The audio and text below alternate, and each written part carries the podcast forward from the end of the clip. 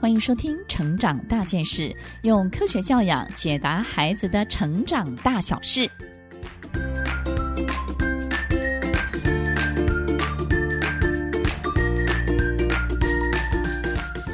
今天的节目当中，我们要透过三个小秘方，帮助我们的宝贝孩子交到好朋友。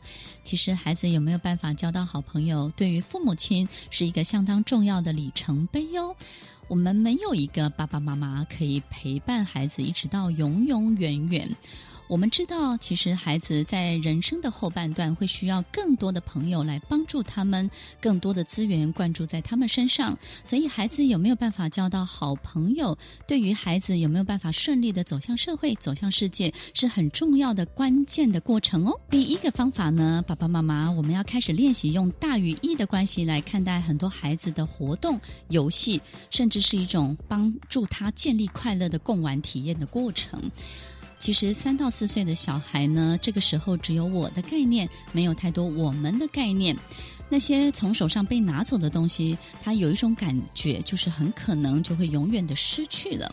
那么这种完全占有私有物品的这种方式，这种我的这种自我意识呢，让他阻挡了他的好朋友的进来他的生活里头。所以很多父母一旦碰到这种情况呢，就会有一个很。麻烦的这种行为就会出现了，这个就是直接的介入了。介入什么呢？这个思维盲点是什么呢？就是我们常常听到爸爸妈妈就会跳出来说：“好孩子要懂得分享啊，你把你的玩具给他玩，他也会给你玩呢。”其实很多时候对方不见得会给我们玩，对不对？有时候爸爸妈妈会说：“你玩五分钟，他玩五分钟，这样好不好啊？”可是明明他又多玩了十五分钟。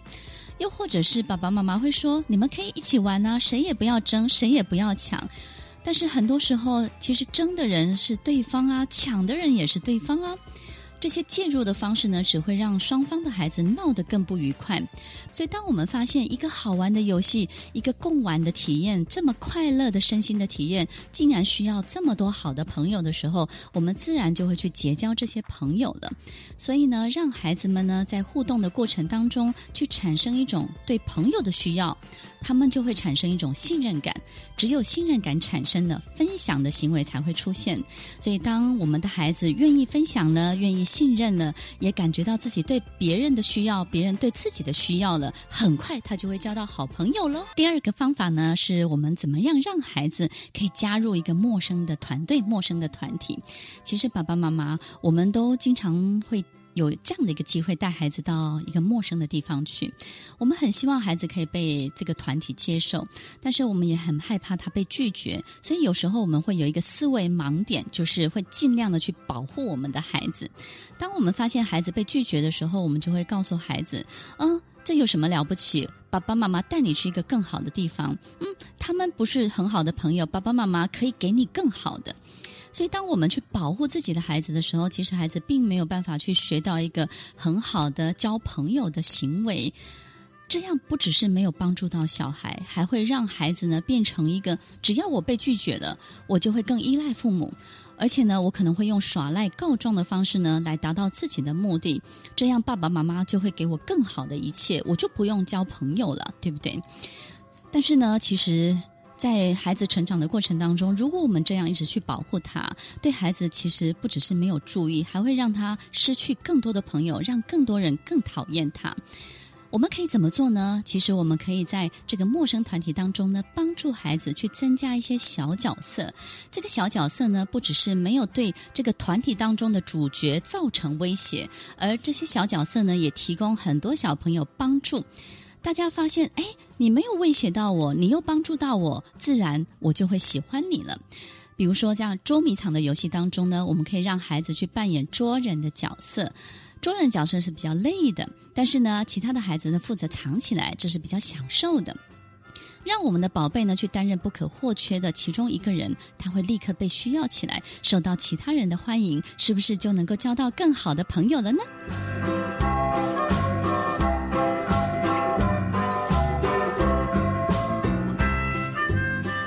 第三个方法呢，除了我们去参加一个陌生团体，我们还可以主动去创办、举办一个团体。